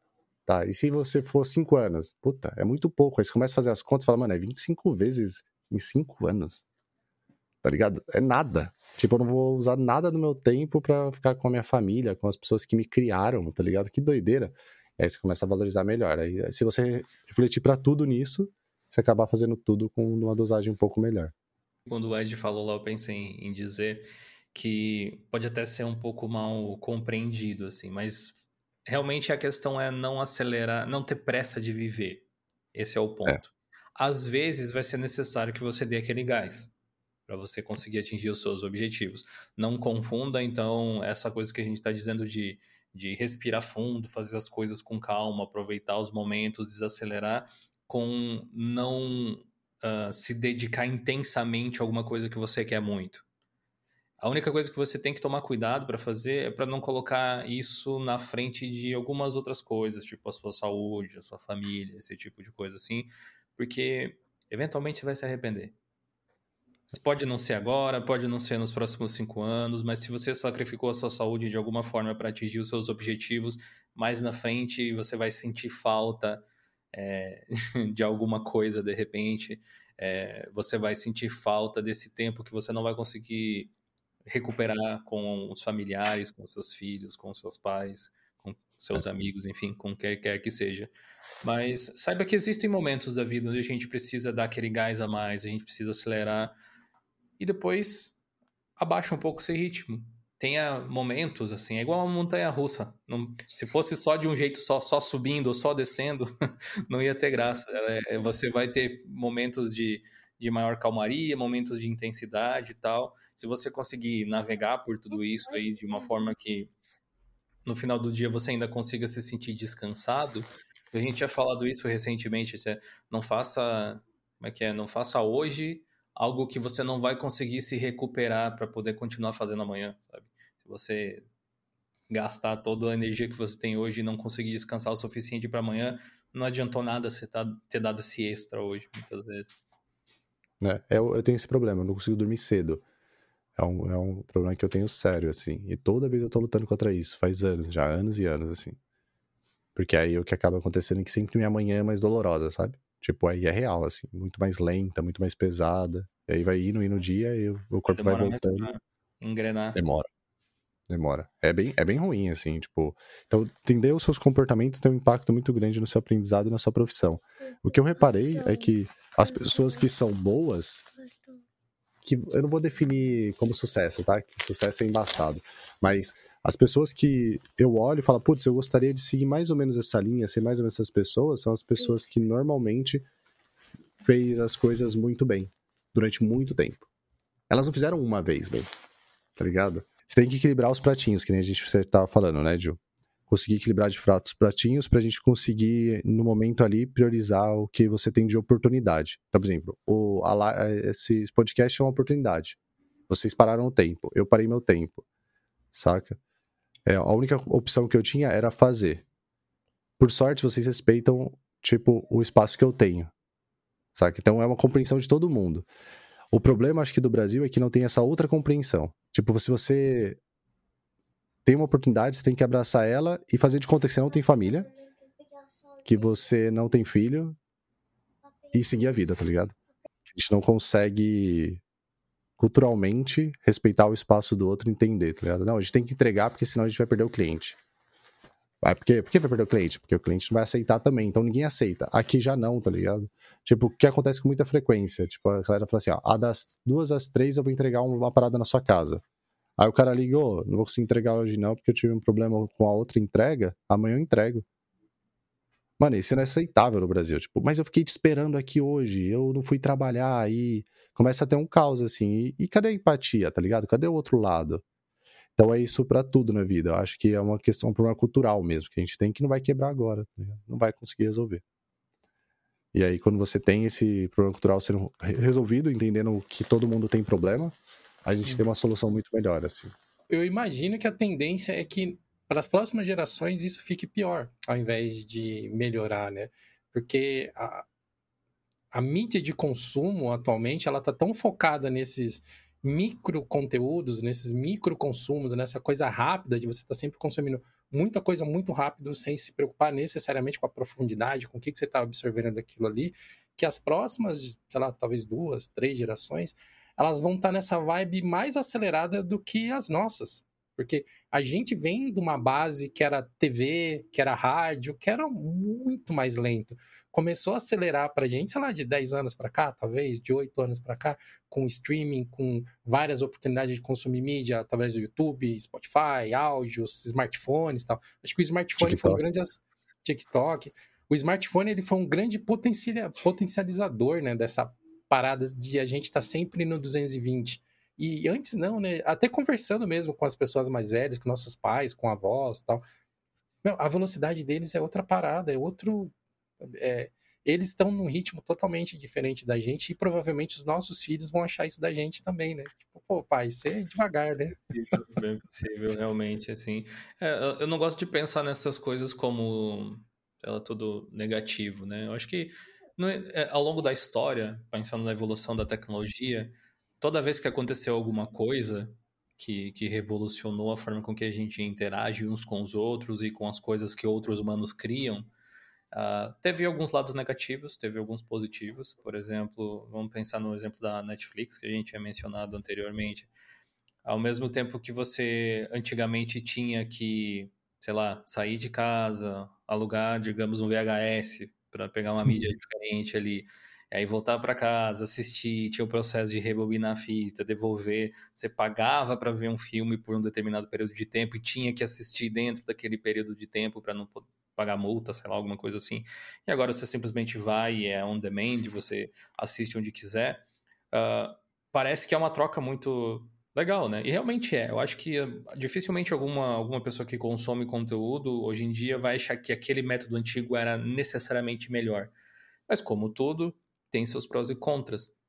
E é umas coisas bem mais subjetivas do que parece. Por exemplo, não sei se acontece com vocês também, mas é meio que um meme que, existe assim em relação à Netflix ou qualquer streaming que é tem tanta opção que você não consegue decidir o que assistir. Tanto que alguns serviços colocaram aquela função de te sugerir coisas aleatórias e estão tentando ajustar o algoritmo para trazer sugestões que você possivelmente vai gostar com maior facilidade, ao invés de você ter que explorar um catálogo com milhares de títulos. E é bem comum de eu ficar um bom tempo escolhendo alguma coisa para dormir no meio do negócio, sabe? Era mais comum, pelo menos antigamente. Tem diminuído, felizmente. Um ponto positivo que eu consigo enxergar da época do, do vinil, né, do, dos discos, do, do, VHS e tal assim, é que aquele momento de ouvir um disco da sua banda favorita, aquele o momento de assistir o filme, de reunir a família para assistir o filme, porque uh, o filme ia embora daqui uns dois dias, ele era tornava o momento em si algo mais especial. Hoje é tão banal, tão trivial, tão simples, que se eu perder agora eu assisto depois e na época não era, sabe? O primeiro momento de você eh, assistir um filme novo ou poder simplesmente assistir aquela mídia naquele momento criava uma criou, criou uma lembrança em mim muito maior do que ver filmes no em qualquer serviço de streaming. É um efeito parecido que tem de você ir no cinema. Talvez você se lembre de filmes que você assistiu no cinema mais do que você se lembra de filmes que assistiu no streaming que foi um momento, você foi com amigos, você foi com a família, você comprou pipoca, sentou, tinha um telão, né? criou uma ocasião. Quem desenvolve tem problemas diferentes. A gente foi mencionado o Chat GPT, que a gente fez conteúdo sobre também, mostrando como funciona e tudo mais. O Marco até comentou sobre é, essa, essa questão de substituição de alguns programadores e tal. E eu concordo com você, Marco. Acho que realmente algumas pessoas vão perder o emprego nesse processo, que não é necessariamente ruim é, faz parte da evolução. É tipo o cocheiro lá nos anos 20 que ficou super preocupado quando lançou o carro, sabe? Agora ele perdeu o emprego dele como motorista de charrete, ele vai ter que fazer outra coisa. Isso não necessariamente é algo ruim para a evolução das coisas, só quer dizer que você tem que não ser uh, tão atrelado simplesmente a, a fazer uma única coisa só e se colocar no mercado, se trabalhar como profissional para você não ser meramente um proxy, você não ser meramente um intermediário entre a, a, o pedido e a execução de uma tarefa mecânica. Porque quem perdeu a oportunidade de trabalhar em, épocas antigas, quando houve a Revolução Industrial, eram pessoas que o único trabalho que ela tinha era ficar o dia inteiro fazendo esse movimento numa porca. Basicamente, né? Ajustando algum detalhe. Quem conseguiu ser mais versátil do que isso continuou tendo oportunidade. E eu acho que o mesmo vai acabar acontecendo com o Chat GPT. Ele vai ser um complemento para bons programadores. Ele vai ser útil para quem sabe o que fazer. É a mesma coisa que dizer que agora não precisa mais de escola porque o Google responde todas as perguntas lá no, no início dos anos 2000. Não é assim que funciona. Não é assim que vai funcionar com o Chat GPT também, pelo menos não em muito tempo. É bem difícil que, que isso, esse tipo de coisa aconteça, mas eu gostaria que você, de repente, elaborasse um pouco mais em relação a como você se sente sendo um programador com a chegada do, do chat GPT, se você sentiu algum tipo de ameaça ou se para você está tranquilo e quem você acha que realmente pode se beneficiar ou se preocupar com não só com ele, mas outras ferramentas de inteligência artificial chegando.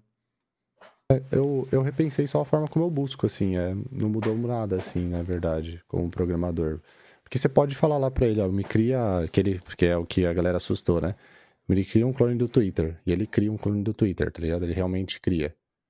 Mas eu não quero desenvolver o clone do Twitter, porque se fosse essa fórmula de ter sucesso, todo mundo ia ter 5 mil clones do Twitter e todo mundo tava milionário, ou todo mundo tinha atingido seus objetivos de vida. Então isso para mim não diz nada, tá ligado? Cria um clone do Twitter, Tipo, eu poderia criar um bot que responde isso e eu crio uma vez e eu entrego para você, tá ligado? Isso não é mágico. Para mim isso não assusta. O que assusta é a forma como ele lida e é de uma forma positiva, como ele lida com a forma como a gente faz busca, que é mais humanizado. Eu não faço. A busca no Google é palavras-chave. Você não você não cria uma frase, tipo, como eu faço tal coisa com tal biblioteca. Tipo, com ele é assim.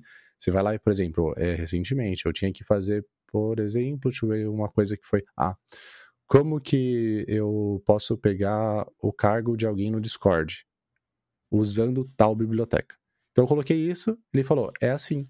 E aí ele, ele explicou os passos, né? Ó, você primeiro tem que fazer isso, isso, isso, isso, isso. Aí esse é o código de exemplo, ele me dá um código de exemplo e dali eu consigo sair de um ponto de partida mais rápido.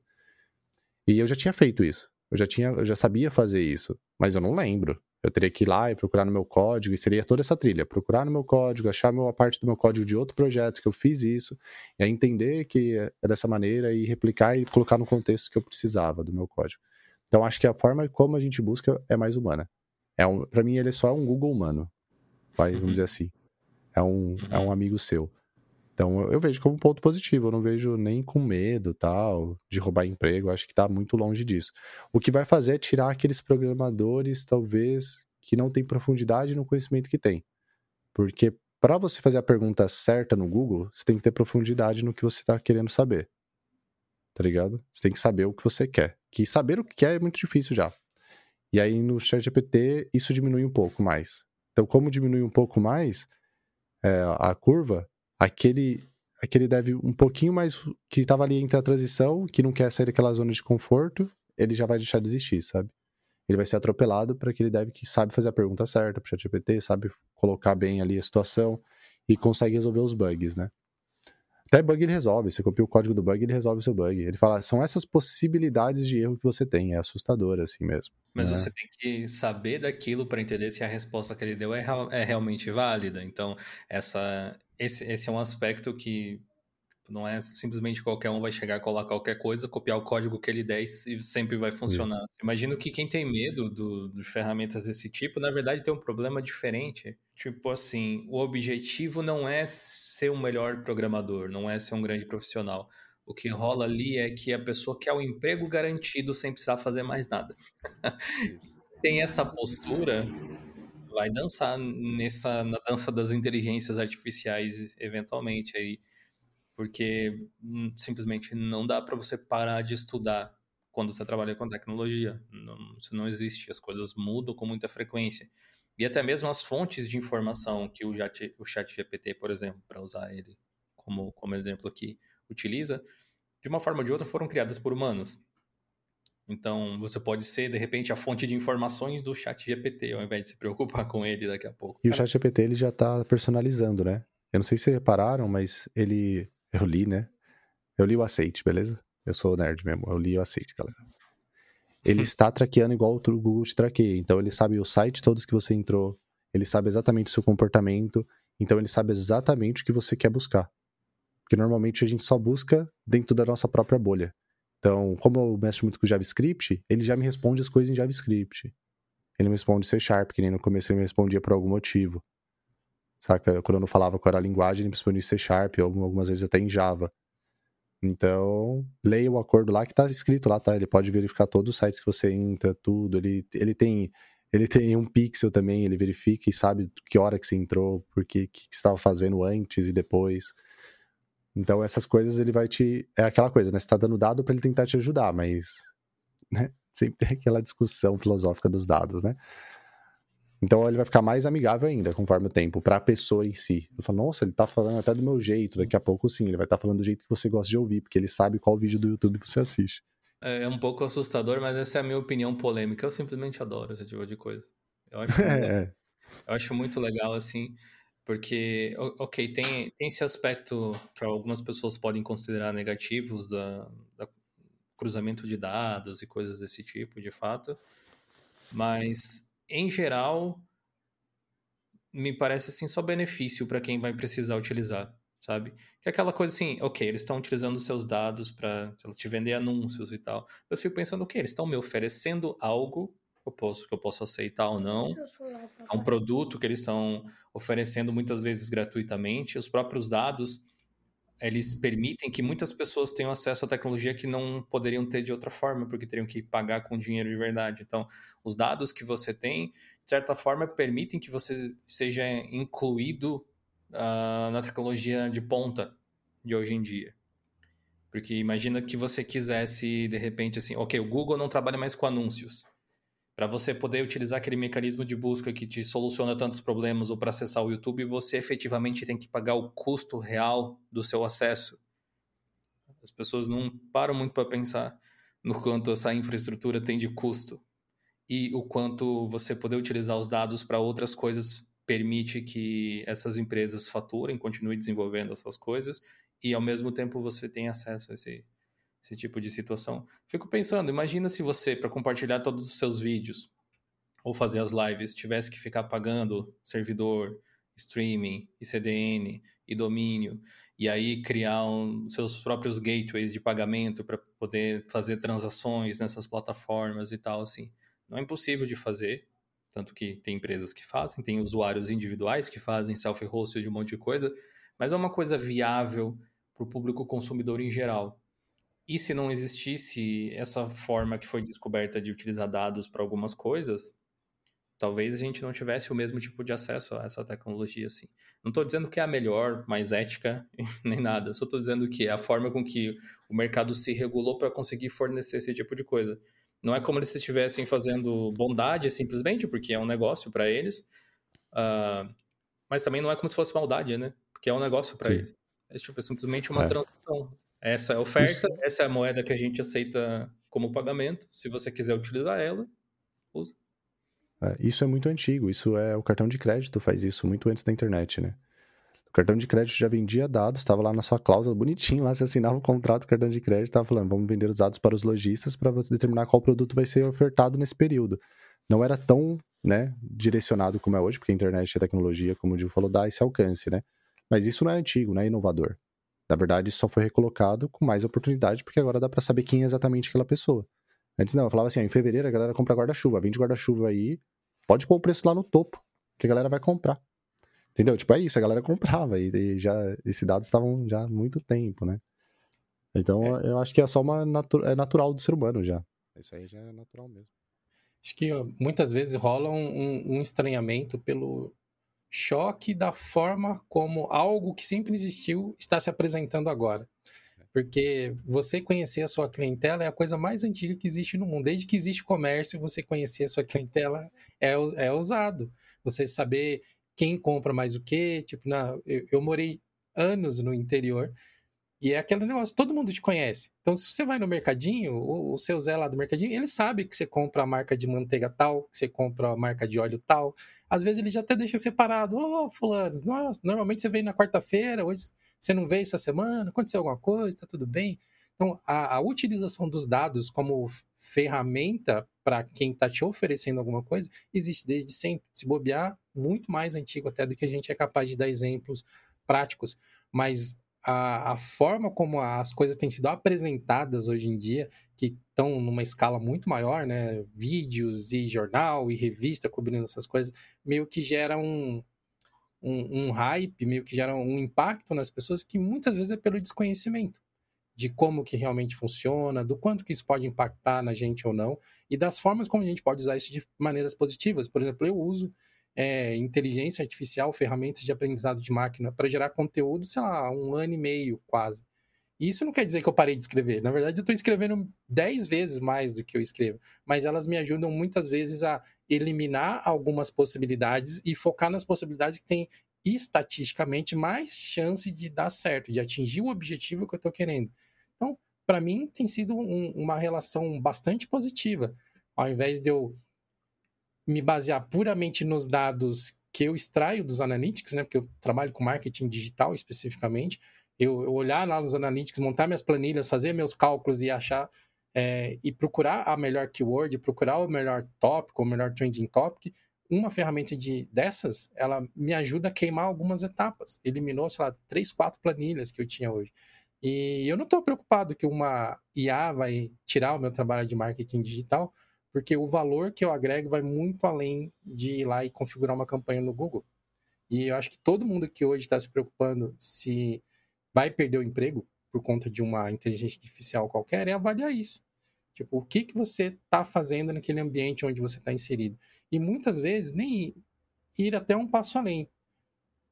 Se a sua atividade hoje é uma atividade muito, muito mecânica, por que não começar a procurar mais atividades ou procurar outras formas de você ampliar a sua colaboração naquela empresa ou procurar uma outra especialização para que você não fique tão vulnerável, sair da posição de vulnerabilidade ali, posição passiva e tentar tomar o controle dessas variáveis que você pode controlar, né?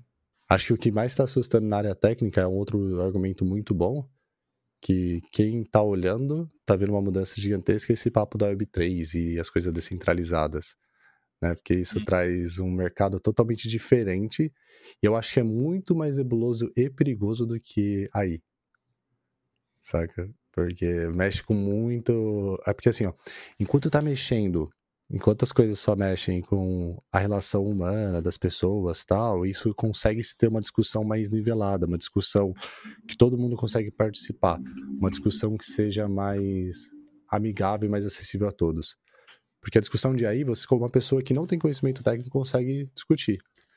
Mas hoje a gente tem uma transformação que está acontecendo, que é real, e é, quer a gente goste ou não, que é a Web3, e quem discute isso é só um nicho muito específico. Tipo, ou você manja de finanças, tá ligado? É que é a galera que tá saindo de finanças tradicionais e vendo uma oportunidade de Web3, tá fazendo dinheiro, de alguma maneira, ou você manja da parte técnica, e é isso, assim, a galera, tipo, não, não, não tá mainstream. E toda vez que se cogita, existe um preconceito gigantesco. Acho que o Warcraft falou, ou algum outro jogo, Diablo, não lembro, mas uns jogos grandes, assim, falou: ah, a gente vai colocar NFT no nosso jogo. A comunidade inteira xingou, ofendeu e falou várias coisas e não sei o que lá. Falei, mano, calma. Tipo, vocês estão com um preconceito gigantesco com uma tecnologia que é só uma tecnologia, tá ligado? É só uma tecnologia mesmo. Tem pessoas usando a tecnologia do jeito errado? Tem, mas existe isso na Web 2 a, vida toda. Scanzão aí que você paga e você compra um curso, o curso não é o curso que você queria e não tem nada do que estava prometendo. É, o levantamento dos dados não é um negócio é, problemático. Se existe um objetivo, se você concordou com ele, essas coisas assim. Eu acho que o que a gente precisa melhorar nesse aspecto, e, e até o, o mundo em geral vai melhorando, é deixar as pessoas cientes sobre o que vai acontecer se elas aceitarem os termos. Talvez elas devessem começar a ler os termos para começo de conversa, né? Mas uh, é isso, né? Deixar as coisas um pouco mais claras nesse sentido. E, e também, é, até uma coisa que me ocorreu antes de mencionar é que eu já vi as pessoas usarem essa coisa dos dados e essa coisa de ser complicado de entender, né, para leigos especialmente, como uma ferramenta de, de medo mesmo para vender um outro produto que te protege de tudo isso, sabe? É tipo marketing de umas VPN meio obscura, por exemplo, ali, que diz que te protege de todas as coisas, dos todos os males que estão tentando te rastrear, que estão te espionando, coisas desse tipo. É, se as pessoas realmente entendessem o que está acontecendo, talvez elas pudessem tomar uma decisão mais sensata e individual a respeito desse tipo de coisa. E quando você vai para o lance das blockchains, então isso só piora, porque daí ninguém consegue entender mais nada, né? Ao mesmo tempo, eu penso assim, essas tecnologias, elas, elas vão vir de um jeito ou de outro, eventualmente. Uh, assim que chegar um produto comercial que vai conseguir solucionar um problema real das pessoas em grande escala que utiliza esse tipo de tecnologia, a galera não vai questionar tanto, eu acho. Tipo, é do, do mesmo jeito não. que aconteceu com Web 2.0, o pessoal não está questionando o que, que você está utilizando por baixo dessas tecnologias. Tipo, uh, você está usando o site, está usando o serviço, não importa se é a Amazon que está provendo, se é o Google Cloud ou qualquer outra coisa assim. é, ali vai ser uma blockchain, você vai estar tá usando o site normalmente. É, é, é, muito doido, porque eu tento explicar lá, por exemplo, eu estou criando uma plataforma que é essa, exatamente essa ideia. É ser um jogo, uma plataforma de curso gamificada e descentralizada, onde nem eu tenho responsabilidade sobre ela. E aí a, a Web3 traz essa possibilidade. Só que quando eu falo, ah, para você ter acesso, é muito engraçado. Você vai ter que comprar um NFT. Aí, galera, não, NFT, NFT, eu não vou ficar comprando uma imagem. Não, cara, não. Isso aí chama NFT arte. Calma, dá um passo atrás. O que eu tô fazendo é um chamado de PES NFT. É igual você compra um curso. Você compra um curso, qualquer curso. Ah, você assina o canal do, do Dil. Você assinou o canal dele, beleza? Vamos dizer que você assinou por um ano. É bem simples, é, vou explicar. Assinou por um ano. Depois de um ano, vamos dizer que você parou de mexer com programação. Vamos dizer que você estava seguindo assinar o canal dele porque tem um conteúdo lá exclusivo para assinante e você queria o curso de Shell. Acho que tem um curso de Shell, não tem? Se eu não me engano. Aí você queria esse curso, tá ligado? Só que e demoraria um ano para você aprender, mas tinha outros cursos lá interessantes que você gostaria de ver. Toda essa comunidade de curso você focou nisso. Só que passou seis meses, você já aprendeu tudo. Você não, não tem mais nada que, que o Dio possa te passar de informação e você está com aquele acesso. Mais de seis meses parado. Pra, e felizmente já pagou, já deu pro Dio já o dinheiro, já tá tudo certo. O Dio está feliz, você está feliz com a sua informação, e aí? Você fica seis meses com algo inativo. O Dio vai achar que você não quer mais assistir, aí ele vai tentar entender os dados, vai ficar lá perdido. O que aconteceu aqui? Depois de seis meses ninguém mais gosta de mim, eu tô maluco. E na verdade as pessoas não tinham oportunidade de fazer com que outra pessoa consumisse o mesmo conteúdo. Então o NFTPS te permite isso, permite o, o acesso é compartilhado. Você pode passar para outra pessoa naturalmente, sabe? Você pode vender sem falar pro Gil, Gil, estou vendendo. Você vende, o Gil vai ganhar uma porcentagem disso que já está lá no contrato, basicamente é um contrato mesmo. E o Gil pega lá, por exemplo, ah, todas as revendas eu ganho 30%. Tá tranquilo, porque se eu paguei 100% pro Gil, ganhei meu conhecimento, e agora eu vou conseguir vender e captar 70% de volta, tá ligado? Tá ótimo. Tipo, tá de boa, ainda tô conseguindo dinheiro. E a possibilidade ainda de valorizar, porque se o Dio colocou mais 10 cursos lá nesse período de seis meses que não te utilizam, que nem tem utilidade para você. Ele colocou de design, por exemplo, sei que o Gil gosta de umas coisas visuais tal, gosta de estudar essas paradas. Peraí, então é interesse para outro tipo de pessoa. Você acabou vendendo por um design, tá ligado? Essa pessoa vai aprender o que tinha que aprender. O Gil vai ganhar os 30% dele que ele achou que é agradável para ele e tá tudo bem para ele. Esse foi o acordo que ele se firmou, né? Vamos dizer que foi isso e tá todo mundo feliz, tá ligado? Tá, tá, rolando, a coisa tá ativa e o mercado tá acontecendo. E é isso que eu acredito como futuro de produto, sabe? Eu não acredito que a Web3 é isso aí que a galera também quer, quer colocar. Não, você vai colocar dinheiro lá e vai ganhar dinheiro passivamente para sempre. Não existe isso, sabe? Toda vez que alguém tá utilizando algum, algum nome, algum recurso que faz parte desse novo conjunto de tecnologias, uh, parece que é alguém querendo passar a perna nos outros, sabe? Tentando dar é. algum golpe e tal. E realmente rolou muita coisa já e continua rolando, infelizmente, assim como rolou na Web 2 também, isso Sim. não é não é exclusividade nenhuma, mas como é uma coisa nova que poucos conhecem, é natural, natural as pessoas pensarem que é um, um esquema de algum tipo. É tipo Bitcoin. Hoje em dia é consolidado, todo mundo sabe que tem um valor, tem um mercado gigante. Ainda assim tem muito a crescer, mas lá no começo todo mundo achava que era balela. Sorte de quem não achou e tem um monte, né? Comprou um monte lá. Mas é, é, isso que você falou é tipo, é, é literalmente o, to, o, token. Imagina que fosse um cartãozinho, se quer é. pensar uma coisa física que você tem, que não é atrelado necessariamente à sua pessoa, mas a algumas credenciais de acesso que você pode vender para outra sem uh, que a pessoa que está fornecendo o serviço encrenque com isso. O melhor exemplo disso, na real, porque tem acho que do mundo real que eu achei, é o título de clube. Sabe título de clube? Que você vai lá, paga, compra o título, e aí você compra o título. O título é seu e você pode vender para outra pessoa. O, o clube aceita você vender aquilo. Tipo, é um investimento. Porque o título, na verdade, é tipo um controle de acesso. Se cabe mil pessoas aqui, eu não posso dar, colocar mil e cem, tá ligado? Então eu tenho que deixar mil certinho. Então o título está controlando isso.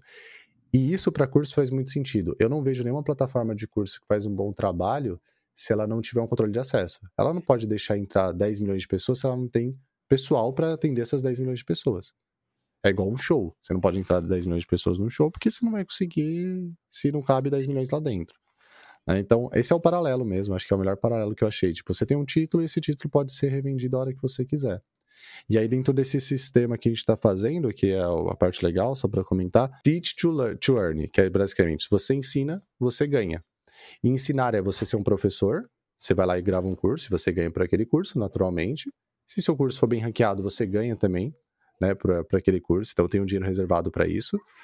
E se você ensina alguém, tipo, tira uma dúvida no fórum, ajuda alguém, você também ganha por aquilo, porque você está fazendo um trabalho de ensinar. Você está fazendo o teach, basicamente. Né? Então, quando você entra no curso, você já está se colocando uma porcentagem do seu dinheiro para ajudar outras pessoas ali a te ensinar, né, financeiramente, ou outro professor criar um novo curso.